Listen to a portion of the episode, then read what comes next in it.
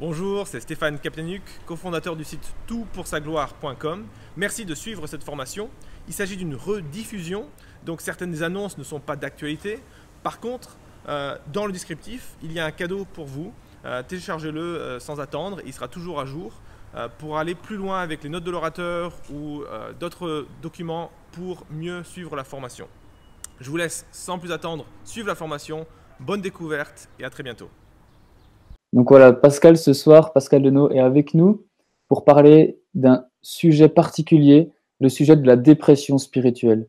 Comment survivre face à la dépression spirituelle en tant que chrétien?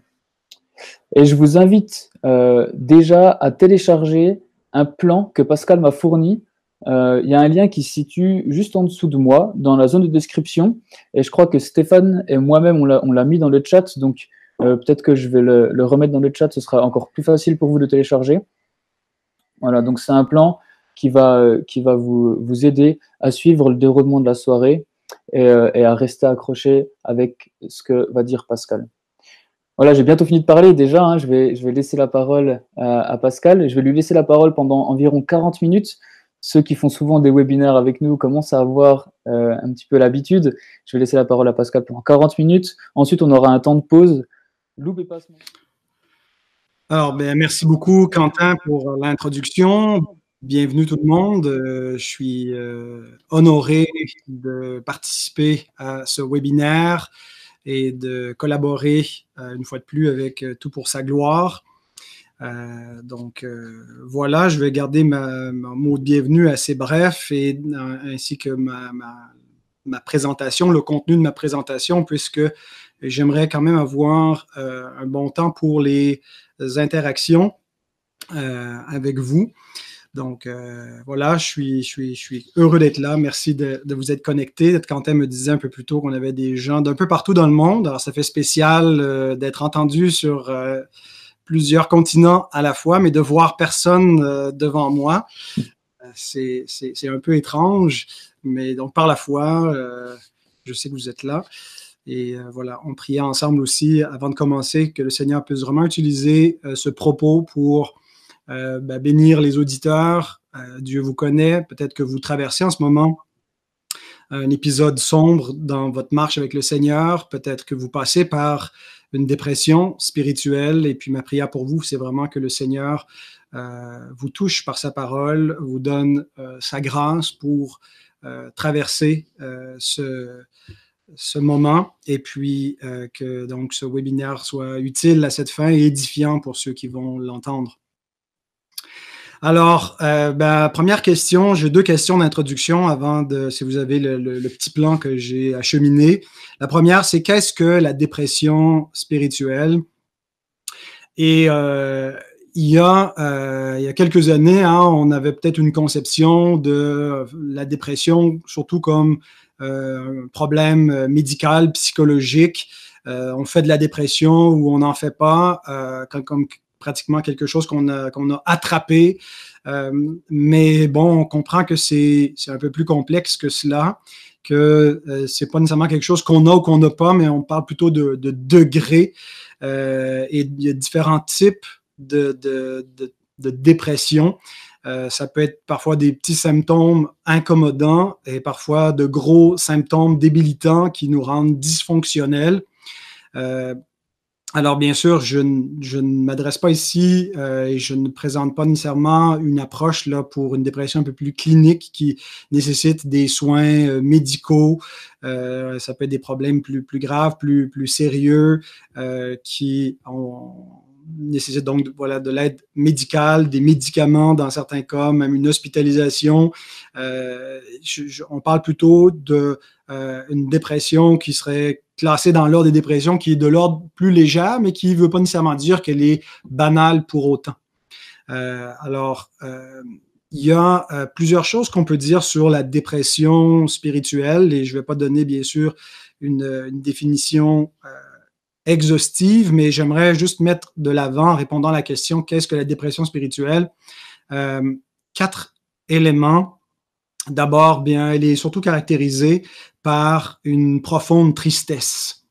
euh, c'est un sentiment de tristesse, c'est un sentiment de, déprime profonde, ça, va de soi, c'est euh, ce qu'on ce qu'on entend quand on parle de dépression spirituelle, mais qui s'accompagne vraiment avec une, parfois une lassitude de la vie, euh, une hâte de partir. Quand on lit les psaumes et qu'on voit les, psalmistes euh, les plus déprimés ou David dans ses épisodes les plus dépressifs, il a vraiment un souhait euh, d'être auprès de Dieu, et, il souffre ici-bas dans son, pèlerinage terrestre.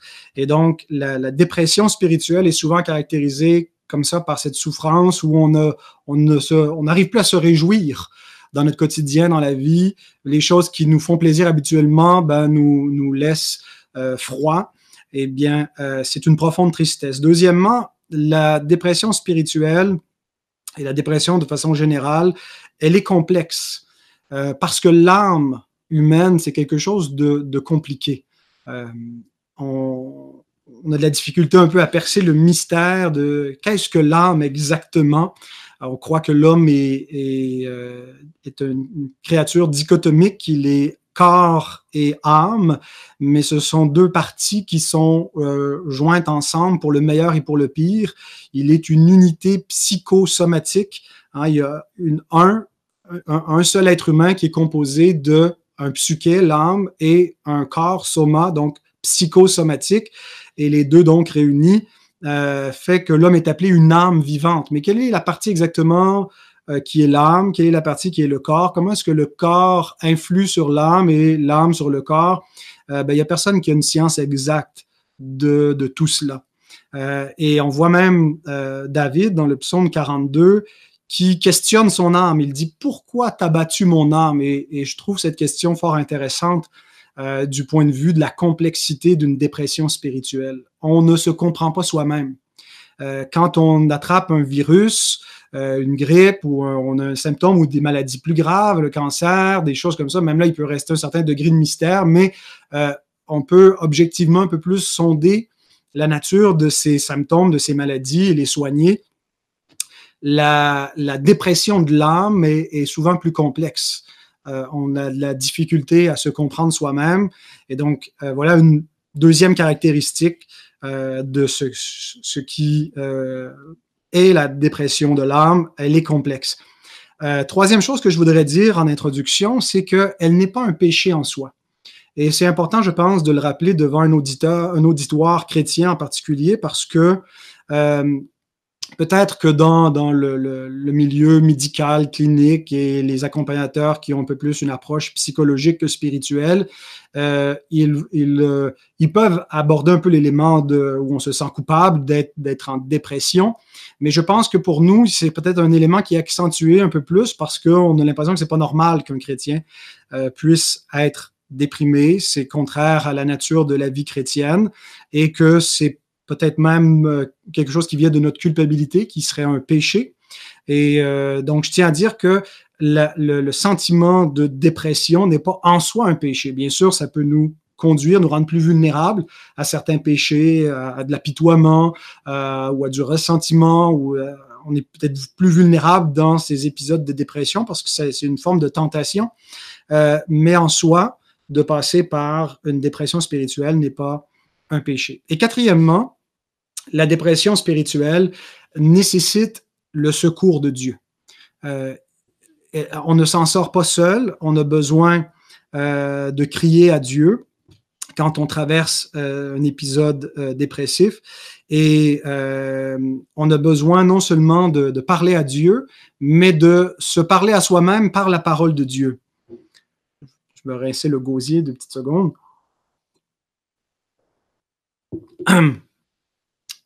Et c'est quelque chose qui m'avait beaucoup euh, interpellé dans le, livre de Martin Lloyd Jones sur la, dépression spirituelle. Une illustration ou en fait une, euh, analyse qu'il fait du, psaume 42, 42 et une, application pastorale pour ses lecteurs que j'ai reprise dans mon livre sur le côté obscur de la vie chrétienne. Euh, c'est que David parle à son âme. Qu'est-ce que tu as, mon âme? Pourquoi t'as battu? Euh, et il commande à son âme de, de louer l'Éternel malgré son état dépressif. Euh, plutôt que de s'écouter soi-même, et c'est l'application que le docteur Lloyd Jones fait, plutôt que de s'écouter soi-même, d'écouter euh, cette petite voix intérieure euh, qui, qui, nous enseigne, entraîne parfois dans une, spirale dépressive, eh bien, il faut un peu se, déjouer cette et désamorcer ce cycle-là et la façon qu'il faut faire, c'est plutôt que d'écouter toutes les, voix qui résonnent, qu'elles soient dans notre tête, qu'elles soient les voix du monde, ce que les, amis de job parfois nous racontent ou euh, ce que la, pop psychologie veut nous dire. C'est Dieu qu'on doit écouter. Et, Dieu nous parle par sa parole et euh, le moyen qu'il nous donne, ben, c'est de se parler à soi-même et de parler à son âme par la parole de Dieu parce que la dépression spirituelle nécessite le secours de Dieu et le secours de nos frères et sœurs dans le Seigneur. Donc, on ne devrait pas euh, avoir honte. Euh, oui, c'est, on est vulnérable. Il faut, c'est, parfois difficile de, s'avouer euh, vaincu par un épisode dépressif, mais de demander de l'aide, de tendre la main, c'est, un geste noble et chrétien et empreint d'humilité. Et c'est ce que on est appelé à faire. Deuxième question d'introduction, bon, est-ce que c'est normal de passer par la dépression spirituelle? Euh, ce n'est pas un état souhaitable, bien entendu, mais c'est un état normal, dans le sens que c'est un état qui est, jusqu'à un certain point, inévitable. Euh, c'est un, résultat de la création déchue et on pense parfois à tort que le chrétien euh, ne, ne, ne, passe plus par euh, des, épisodes euh, de, dépression spirituelle parce que ben, il n'est plus de l'ancienne création déchue, il n'est plus en Adam, il est en Christ, et donc par conséquent, eh ben, il ne devrait plus souffrir une dépression, ça appartient à l'ancienne créature déchue. Et donc, je pense que c'est une mauvaise lecture de euh, la réalité de la vie chrétienne. Il est vrai que la, dépression de l'âme est un état qui vient de la chute. Euh, si le péché n'était pas entré dans le monde, euh, ben, probablement qu'il n'y aurait pas eu de dépression et qu'on n'aurait pas eu à passer par là. Et qu'il est vrai que notre rédemption en Jésus-Christ a des provisions pour nous prémunir euh, de, ces effets-là et de d'autres effets de la chute, mais euh, nous vivons encore dans la création déchue et nous ne sommes pas encore dans la gloire. Et donc, euh, si c'est quelque chose de normal, non pas de souhaitable, mais de normal et qui va nécessairement arriver dans une création déchue que de passer par une dépression de l'âme, ben le chrétien n'est pas épargné de cela. Et donc, euh, je pense que c'est malsain d'avoir une vision de la vie chrétienne qui exclut, qui est exclusivement euh, positive. C'est une caractéristique un peu du christianisme moderne, euh, peut-être même de certains christianismes occidentaux et même américanisés. qu'on pense à des, prédicateurs là, positifs là, qui prêchent un peu l'estime de soi et puis le bonheur à tout prix, les Joel Austin et autres, qui euh, considère que c'est quelque chose qui est complètement anormal que de passer par là et que finalement Jésus est mort pour qu'on soit heureux, qu'on soit beau, en santé, prospère. Euh, c'est une conception très récente, très, moderne de la vie chrétienne et qui ne reflète pas du tout une compréhension historique de la vie chrétienne. Dans l'histoire de l'Église, il, y a, eu des, erreurs sur la nature de la vie chrétienne, il y a eu des déviances à différents moments, mais je pense que la, euh, façon que les chrétiens, historiquement, ont compris les, les, épisodes plus noirs, plus sombres de la vie chrétienne, c'était un passage un peu obligé, normal, euh, qui, euh, par lequel le chrétien doit souvent passer. et de grands personnages qu'on admire dans l'histoire étaient aussi de, grands déprimés par moments. Je pense à Martin Luther, je pense à Charles Spurgeon, qui étaient des hommes qui parfois luttaient avec euh, avec la dépression. Et dans l'Écriture, euh, euh, l'histoire de l'Église n'est pas notre seul référent et pas non plus ultime, c'est la Bible qui est notre autorité finale.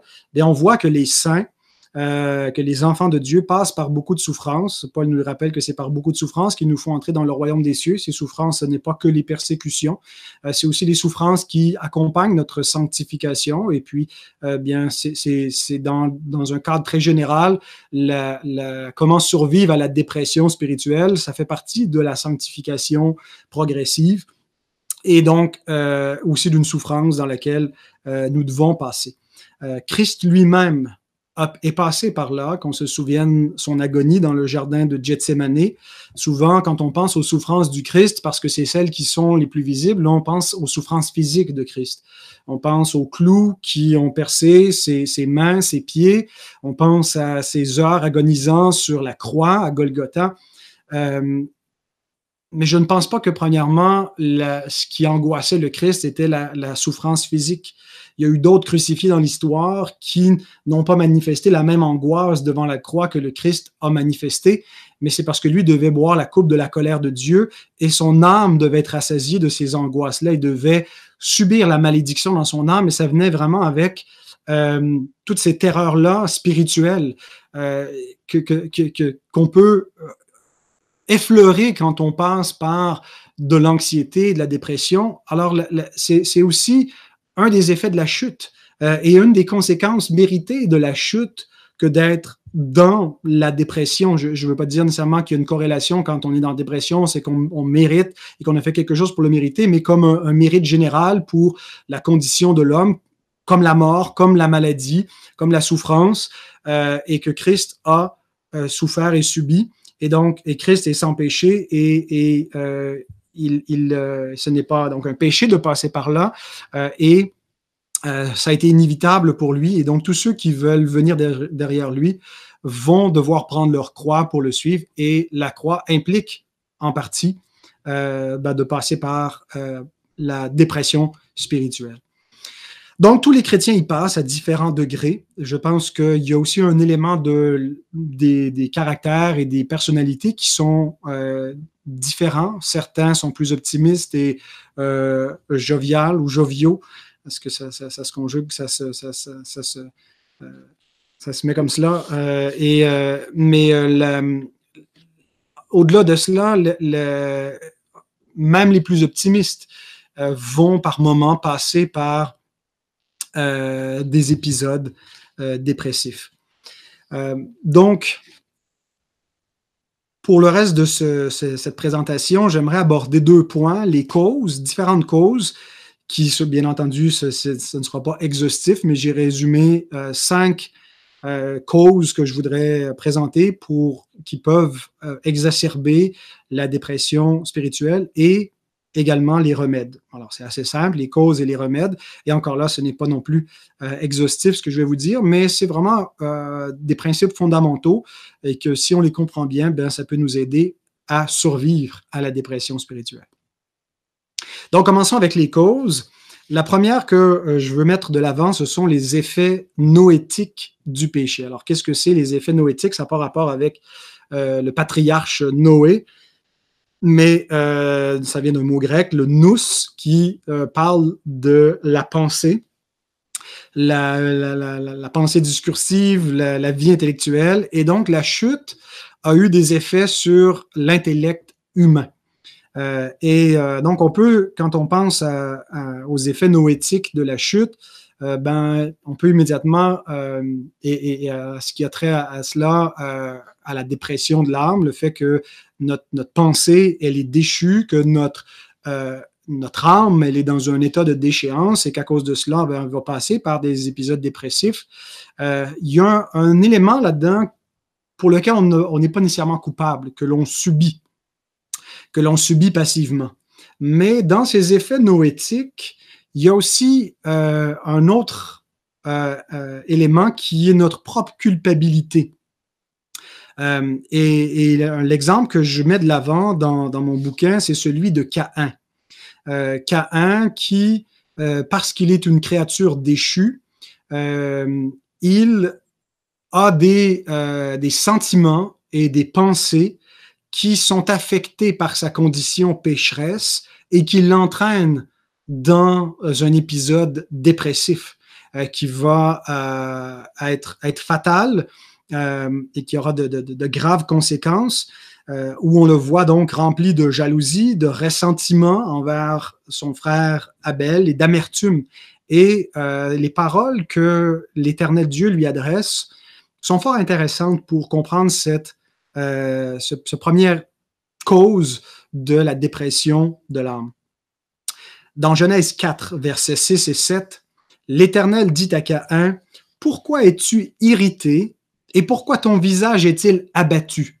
Donc Caïn n'était pas dans un état euh, de joie, dans un état d'allégresse, il était dans une irritation et euh, ça se voyait sur son visage. Hein. L'Éternel lui dit, Ton visage est abattu.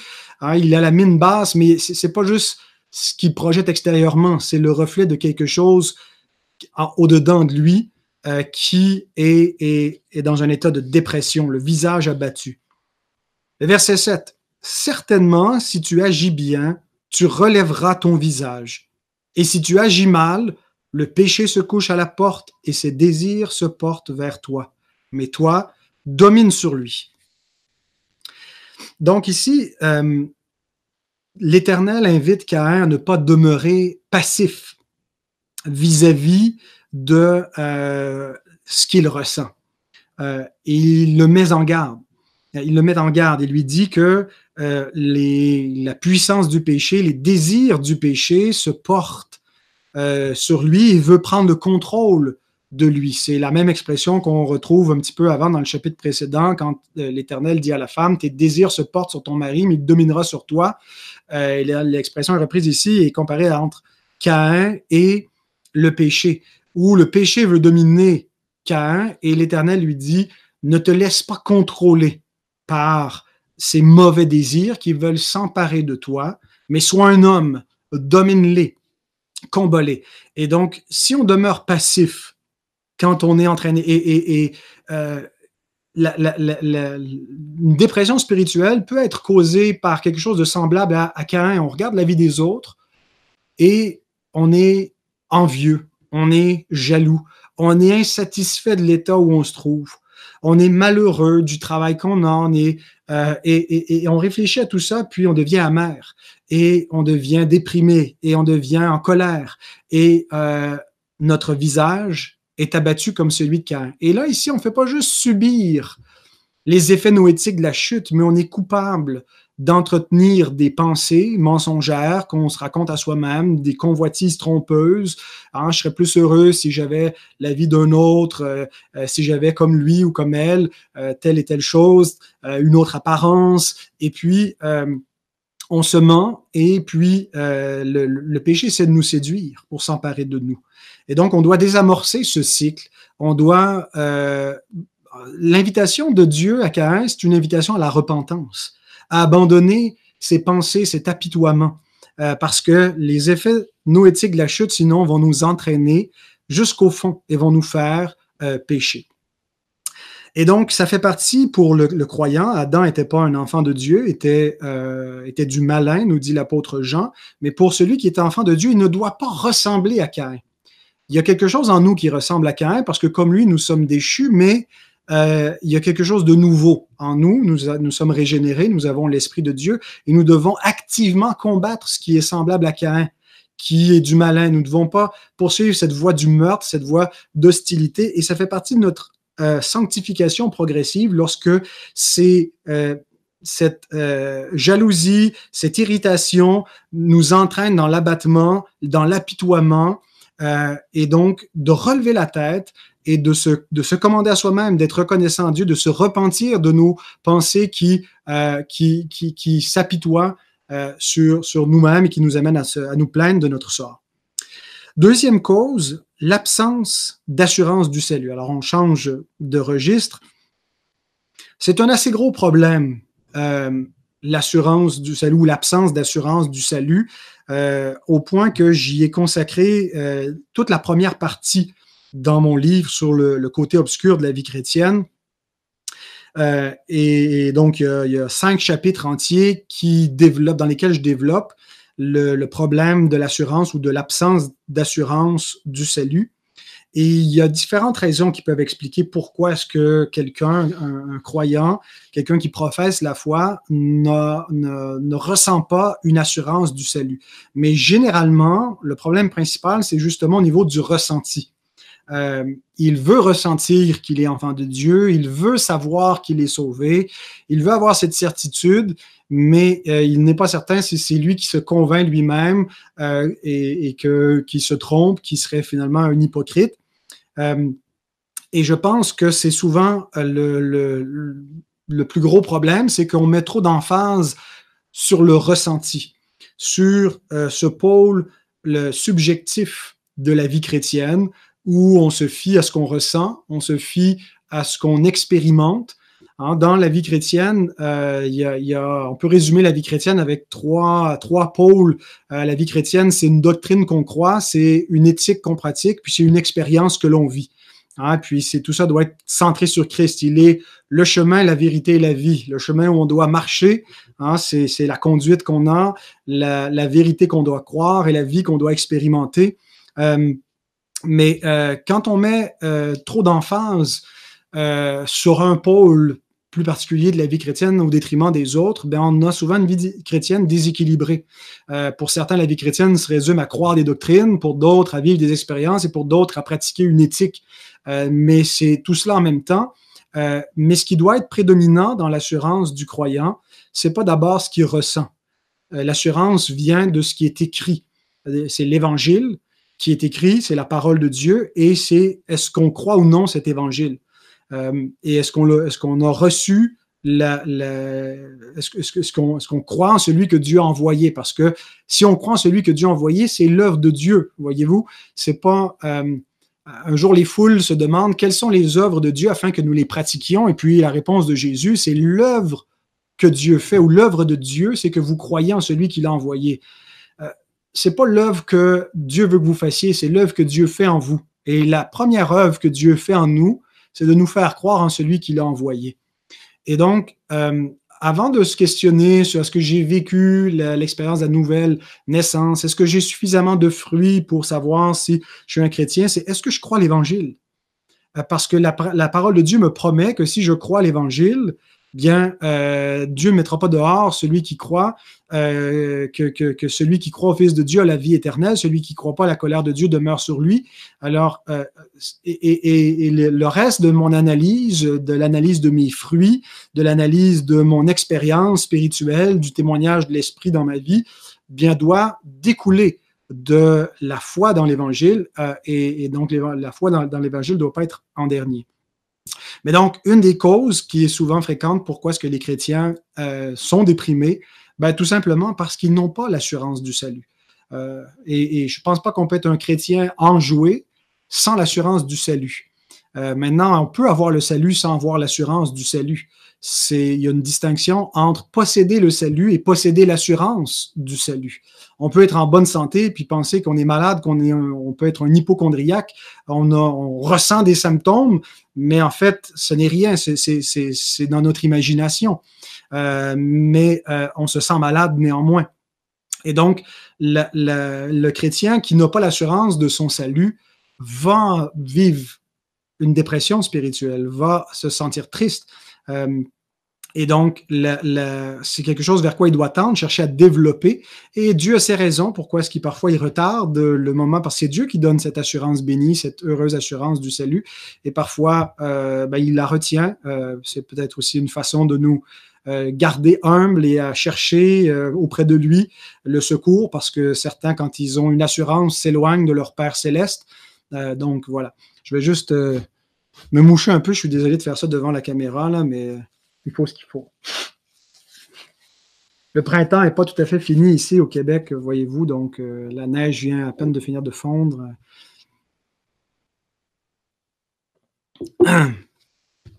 Troisième raison, troisième cause, l'épuisement et le stress.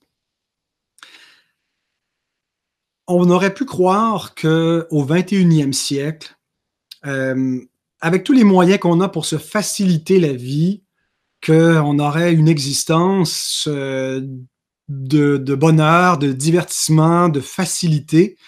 Euh, mais euh, Jean Kellul, avait déjà prédit que la technologie n'affranchirait pas l'homme, mais l'asservirait. Et je pense que c'est ce à quoi on assiste de plus en plus. on devient asservi à nos, smartphones, tous les moyens de technologie, finalement, qui, d'une certaine façon, oui, nous facilitent la vie, mais nous permettent d'en faire tellement plus qu'on devient euh, complètement enterré dans un, rythme effréné euh, où on est sans cesse sollicité, où on a des notifications, des alarmes, euh, où on peut être en contact avec toute la planète facilement, faire des webinaires à partir d'un patelin à l'autre bout du, du, Canada, puis où les opportunités finalement pour euh, travailler. Il y, a, un plus à cela. Hein. C'est, on dit c'est merveilleux la technologie puisque ça permet pour la progression du royaume, mais en même temps, cette sollicitation continuelle euh, et, donc tous ces, nouveaux moyens de technologie, puis ce, ce, flot constant d'informations qui vient à nous avec les réseaux sociaux, euh, l'information continuelle, je pense contribue énormément à augmenter notre stress. Hein, on n'est pas dans l'économie agraire, là où on vit au rythme des saisons, euh, où on va ensemencer le sol euh, au printemps, puis on va euh, vivre tranquillement alors que le soleil fait son travail ainsi que la pluie. mais on, est un peu déconnecté justement du cycle naturel de la vie. et puis, ben, ça fait augmenter notre stress. Ça fait, ça peut nous mener à l'épuisement, au burn-out. Euh, et puis, euh, le stress n'est pas complètement inutile. Euh, j'aime avoir une, certaine dose de stress pour ma part. Ça me, ça me, de travailler avec une certaine pression, ça peut nous aider à atteindre des buts que quand c'est trop lax, quand c'est trop euh, lousse, bien, il nous manque le, tonus nécessaire, la vigueur euh, du, muscle, de la volonté pour aller de l'avant. Hein, une petite dose de caféine le matin, puis un peu de stress pour atteindre nos, objectifs de la journée, c'est pas inutile. Mais trop de stress, ça devient euh, nuisible c'est que ça ne va pas nous faire devenir des surhommes qui vont accomplir beaucoup plus que tous les autres. Euh, ça va faire un bon moment donné, ce stress-là, que ça, ça, ronge notre santé, euh, ça nous empêche de dormir. Euh, et, donc, ça finit par nous rattraper, puis on s'épuise. et puis, parfois, le stress et l'épuisement vient, mais c'est pas juste la, technologie. Je donne cet exemple-là parce que je pense qu'il est caractéristique de, à, tout le moins de ma génération, mais de notre temps en général. C'est pas juste une question générationnelle le, zèle de façon générale pour servir Dieu, pour servir l'Église, euh, euh, c'est bien et c'est quelque chose de formidable, mais euh, on peut faire un excès de zèle et pécher par excès de zèle, où on veut, on est appelé à donner notre vie pour les autres, mais on n'est pas appelé à mourir pour l'Église. Christ l'a fait une fois pour toutes. Euh, on meurt d'une certaine façon en donnant notre vie pour les autres. On meurt à nous-mêmes, mais il doit y avoir toujours une façon raisonnable où on, comprend qu'on n'a pas besoin de mourir pour la cause, littéralement, parce que Jésus l'a fait. Et qu'on peut dormir tranquille. L'Église ne dépend pas de nous. On demeure des serviteurs inutiles.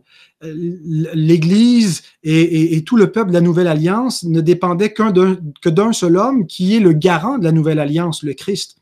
Et donc, il faut vraiment, il faut pas porter ce poids sur nos épaules où on pense que euh, le monde va arrêter de tourner si on n'est plus là. On est vraiment des serviteurs inutiles.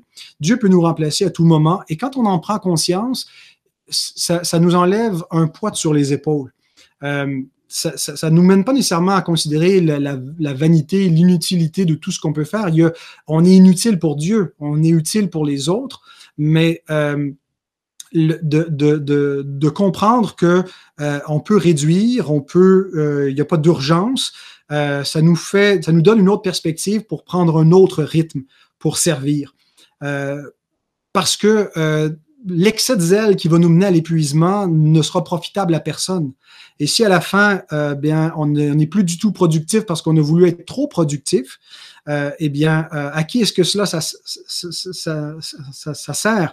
Euh, souvenons-nous de ces paroles de euh, Robert Murray McChain, qui, sur son lit de mort à 29 ans, dit Le Seigneur m'avait donné euh, un cheval et un message. J'ai tué le cheval. Que ferais-je du message maintenant? Comment est-ce que je peux livrer le message? Bon, c'est pas seulement l'épuisement qui le tue, je pense qu'il a été emporté par euh, une épidémie, une épidémie de, typhus, mais euh, faisons attention de ne pas tuer le cheval.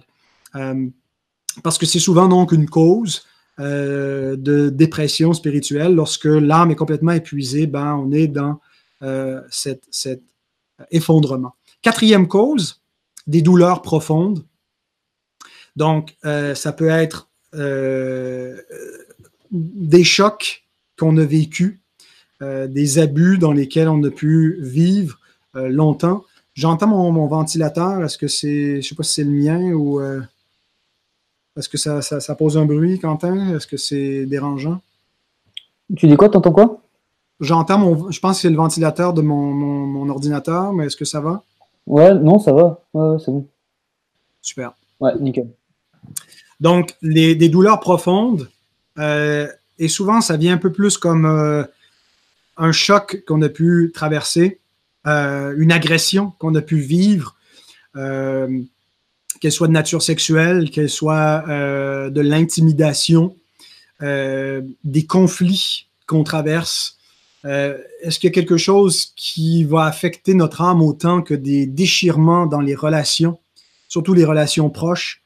Avec, avec un mari, une femme, nos enfants, avec des frères et des sœurs dans le Seigneur, quand on est divisé, Comment est-ce qu'on peut garder la joie? Comment est-ce qu'on ne peut ne pas sombrer dans la dépression spirituelle quand on est déchiré? Un accident euh, qui nous laisse. Euh, je ne trouve pas de lieu correspondant. je suis désolé, j'ai déclenché Siri.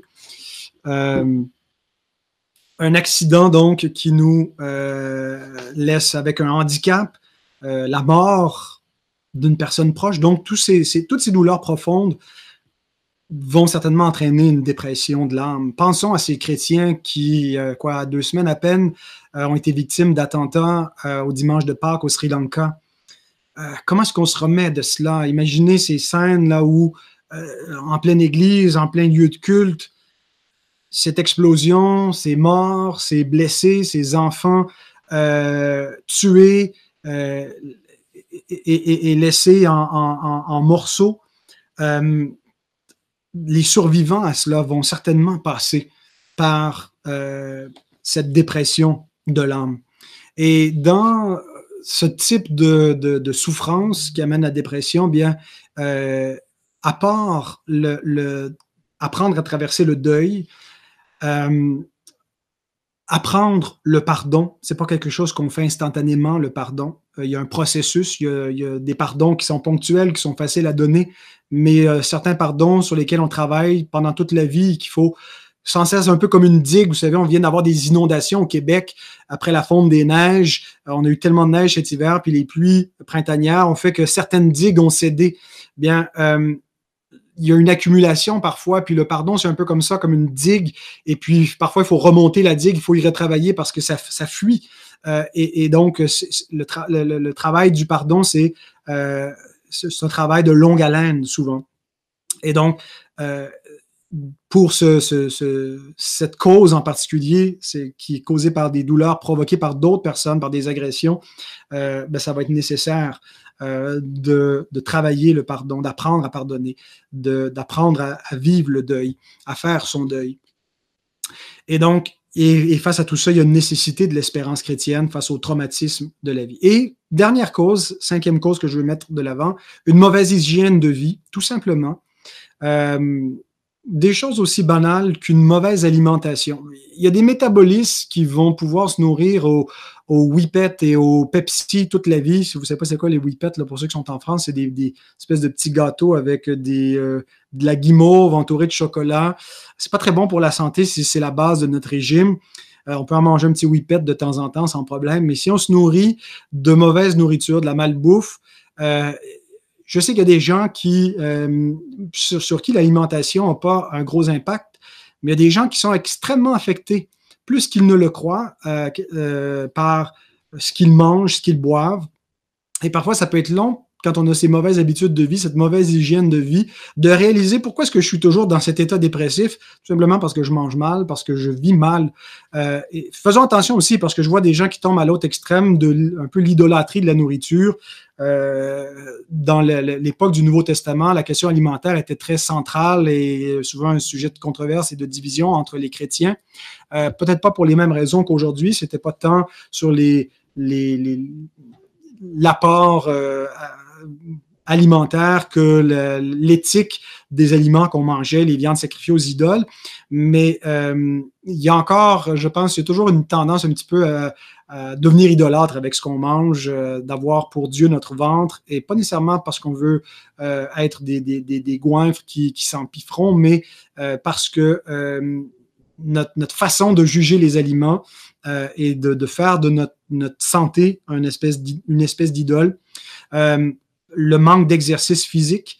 Euh, vous savez, moi, je, lisais ce que Paul nous dit dans 1 Timothée 4.8, où il dit l'exercice corporel est utile à peu de choses, tandis que la piété est utile à tout. Je le voyais un petit peu comme si Paul méprisait l'exercice corporel, mais en lisant dans une traduction anglaise une fois, où ça disait, euh, je ne me souviens plus, je ne l'ai pas noté, mais que le, en français, ça aurait le sens que l'exercice corporel est un peu utile tandis que la piété est utile à tout. Euh, mais ce que Paul est en train de dire, c'est pas que l'exercice corporel est inutile, c'est qu'elle a son utilité. Euh, elle n'est pas autant utile que la piété, qui est utile pour toute chose, mais euh, d'avoir donc un, rythme de vie qui est sain, hein, le sommeil, l'exercice physique, euh, l'absence d'une culture intellectuelle. C'est la même chose si on, travaille le corps, mais on ne travaille pas la pensée, on ne travaille pas l'âme, on ne s'instruit pas, on nourrit pas notre, intelligence la parole de Dieu. Euh, tout ça va nous entraîner, peut nous entraîner dans la dépression de l'âme. Et aussi, je pense, et je vois chez certains l'absence de but concret dans la vie, l'absence d'ambition, l'absence de loisir, l'absence de motivation pour faire des choses euh, et l'oisiveté. Voilà. Donc, euh, je vois que le temps file, je vais me dépêcher pour passer en revue quelques remèdes. Alors, bien sûr, à mesure que je donnais les causes, je présentais un peu les, l'inverse des causes, euh, l'inverse des, effets noétiques du péché, c'est les effets noétiques de, la vie chrétienne, de la régénération. Euh, l'inverse de, l'épuisement, c'est le repos, c'est un autre rythme de vie. Ah, et, donc, changer notre hygiène de vie, euh, apprendre à pardonner si l'amertume nous rend dans, la dépression et le fait qu'on est, on est, on est détruit par des relations brisées.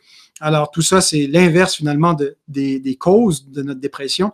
Mais je voudrais mettre de l'avant trois éléments de base pour euh, une vie chrétienne euh, qui euh, va survivre à la dépression spirituelle. D'abord, de développer une bonne théologie.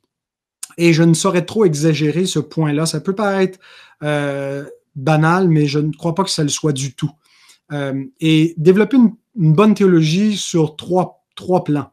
D'abord, comprendre qui est Dieu. C'est absolument essentiel pour un chrétien de comprendre qui est Dieu, de comprendre euh, la doctrine de Dieu, les attributs divins. Si on a une mauvaise compréhension de Dieu, ben en gros, euh, on a une vision idolâtre de Dieu. Et euh, on a des fausses attentes sur ce que Dieu devrait être ou faire pour nous. Et puis, euh, ben ça, ça peut, ça peut nous, nous, faire sombrer. Euh, mais quand on, comprend qui est Dieu, quand on réalise sa nature, son impassibilité, sa simplicité, euh, ça a un effet direct sur nous parce qu'on a été créé pour l'adorer. Et, on ne peut pas adorer Dieu si on ne sait pas qui il est, si on ne comprend pas qui il est. On ne comprend pas, Dieu demeure incompréhensible, mais on, le, on, l'adore sans le comprendre et on, on réalise qui il est. Donc, la doctrine de Dieu. Deuxième euh, plan doctrinal, c'est la nature du salut, de l'évangile, du salut par grâce. Si on a une fausse compréhension de notre salut, si on a une lecture légaliste ou antinomienne du salut, ça ne nous profitera pas spirituellement. Donc, comprendre l'évangile par grâce euh, et pas dénaturer la grâce. Et troisièmement, comprendre la doctrine de la vie chrétienne normale, euh, la sanctification progressive, comprendre le salut en espérance. et ces éléments-là, c'est essentiel. Donc, ces trois points, Dieu, l'Évangile, la vie chrétienne, pour euh, passer, survivre à la dépression spirituelle. Deuxième remède, utiliser continuellement les moyens de grâce. On est parfois semblable à Naaman. Souvenons-nous de euh, ce personnage, ce Syrien qui était lépreux et qui entend parler euh, d'un homme de Dieu en Israël qui pourrait le guérir, et puis se pointe vers Élie, et puis Élie lui dit simplement d'aller se laver. C'est Élie ou Élisée? Je suis toujours mêlé entre les deux, mais en tout cas, pardonnez-moi si j'ai fait une erreur. Et, et donc, il lui dit d'aller se laver sept fois dans, de se, baigner, se baptiser sept fois dans le Jourdain. Et Naaman, plutôt que euh, de le faire, hein, s'en va mécontent, en colère, parce que il dit, les, les, eaux de mon pays valent autant que, que, celles du Jourdain. Je croyais qu'il serait sorti, qu'il aurait examiné la, plaie, la, maladie, qu'il aurait euh, fait des incantations. Il s'imaginait quelque chose de plus euh, spectaculaire comme traitement. Euh, et puis finalement, ben, ses, serviteurs le raisonnent, lui disent Écoute, tu devrais le faire. Si tu avais demandé quelque chose de compliqué, tu l'aurais fait. Pourquoi tu ne le fais pas si c'est quelque chose de simple, à, plus forte raison? Et finalement, Naaman écoute la parole du prophète, se baptise cette fois et sa, chair redevient saine, il est guéri. Euh, il se repent donc de, sa première conduite. Souvent, on est comme Naaman. Euh, on veut des euh, interventions surnaturelles pour la vie chrétienne. Hein. Je, traverse une, dépression spirituelle, je veux que Dieu me sorte de là par des miracles, par une intervention euh, nette. Euh, alors que bien que la vie nouvelle, la vie chrétienne, soit oui une vie surnaturelle, Dieu lui a donné des moyens ordinaires de grâce pour l'entretenir. Et on ne peut pas vivre la vie chrétienne normale sans prendre les moyens de grâce ordinaires. Et on peut simplifier ces moyen de grâce aux quatre éléments, aux quatre éléments euh, qu'on retrouve dans Acte 2, 42, l'enseignement des apôtres, la communion fraternelle, la fraction du pain, les prières. Euh, donc, s'imbiber de la parole de Dieu, mais pas seulement la lire, l'entendre exposer, s'exposer à la prédication, et pas juste les prédications, les sermons sur le net, mais en Église. Il y a quelque chose de différent là où deux ou trois sont assemblés en son nom. La communion avec l'Église, avec des frères et des sœurs avec lesquels on peut partager. Euh, la fraction du pain, la table du Seigneur, de pouvoir y participer régulièrement, c'est un moyen efficace de grâce pour nous garder en communion avec Christ et une vie de prière, seul, en famille, en couple, avec des amis, en Église. Et euh, les bénéfices de ces moyens de grâce se trouvent dans la régularité, la constance, et non pas dans l'instantanéité. Je l'ai fait, euh, ça fait une semaine, je le fais. C'est une vie entière où on va voir un fruit de prendre continuellement les moyens de grâce pour vivre la vie chrétienne telle que Dieu l'a euh, voulu. Et troisième remède, pratiquer la résilience. J'ai pas intitulé le webinaire Vaincre la dépression spirituelle, mais survivre à la dépression spirituelle. Euh, parce qu'on ne va pas nécessairement la vaincre une fois pour toutes, puis on va retrouver les sept clés qu'il nous fallait, puis une fois qu'on connaît le remède, tout est réglé. On apprend à vivre avec. C'est parfois un peu comme un mal de dos. Hein, on peut le traiter, mais parfois on doit vivre avec. Euh, on, peut, on est un peu handicapé, limité par ce qu'il fait. Euh, il y a des moments dans notre vie où ça disparaît, ça revient. Donc c'est un peu ça la, dépression spirituelle. La, culture du monde, vous voyez, refuse la souffrance, veut geler la souffrance, la droguer, euh, l'engourdir, la fuir. C'est la fuite dans, dans les, les divertissements, c'est la fuite dans les médicaments, dans la thérapie. le chrétien n'est pas celui qui fuit celui qui fait face à sa souffrance parce qu'il peut accepter la souffrance. Parce que pour nous, la souffrance n'est pas absurde, comme pour ceux qui ne voient pas au-delà de la vie présente. En ceux pour qui la philosophie de vie, c'est YOLO, euh, you live only once, ben à quoi ça sert de souffrir? Puis c'est une nuisance, c'est inutile, c'est absurde. Euh, mais pour nous, on croit que la souffrance fait partie du plan de Dieu. Toute chose concourt à notre bien, incluant ce, par quoi on doit passer parfois qui fait mal. Euh, on croit aussi qu'elle n'est pas ultime. On a une espérance au-delà de la souffrance. Dans le même chapitre où Paul nous dit que toute chose concourt à notre bien, il nous rappelle l'espérance chrétienne et, l'espérance de la gloire qui nous permet de traverser les souffrances présentes. Et on n'est pas comme ceux qui s'affligent devant le deuil, devant les, les déchirements de la vie parce qu'ils n'ont pas d'espérance. Nous avons une espérance. Et la souffrance n'est pas stérile et, elle produit déjà dans cette vie euh, des fruits abondants. Euh, hein, la, tristesse, selon Dieu, va produire de bonnes choses, mais même dans la vie à venir, Paul nous dit qu'elle produit un poids éternel de gloire. Alors, c'est pas la théologie de la gloire qu'on prêche, c'est la théologie de la croix. Mais après la croix vient la gloire. Et notre Sauveur n'est pas un, sauveur euh, c'est un sauveur souffrant, c'est un sauveur méprisé, c'est un sauveur euh, qui est passé par la dépression, par une grande douleur, et c'est le chemin qui nous appelle à suivre. Donc, la solution, c'est pas de vaincre, notre faiblesse, c'est de l'embrasser, c'est de se rappeler que oui, on est faible, mais que notre faiblesse nous amène à nous tourner vers Dieu et que quand on, réalise qu'on est faible, ben c'est là qu'on est fort parce qu'on cesse de dépendre de l'homme, de ce qu'on peut faire pour nous-mêmes, de ce que les autres peuvent faire, mais qu'on s'appuie sur Dieu et qu'au travers de notre faiblesse, Dieu nous donne suffisamment de grâce pour traverser une épreuve à la fois, un jour à la fois. À chaque jour suffit sa peine. Ce sont de grands principes bibliques, mais qui sont absolument essentiels pour traverser la dépression spirituelle. Et donc, Dieu nous promet qu'il ne nous éprouvera pas euh, au-delà de nos forces. Alors voilà, euh, j'ai déjà dépassé mon temps. Je pensais que je ne ferais pas 40 minutes, mais j'ai fait plus. Alors désolé pour cela, mais euh, espérons qu'il restera assez de temps pour les questions.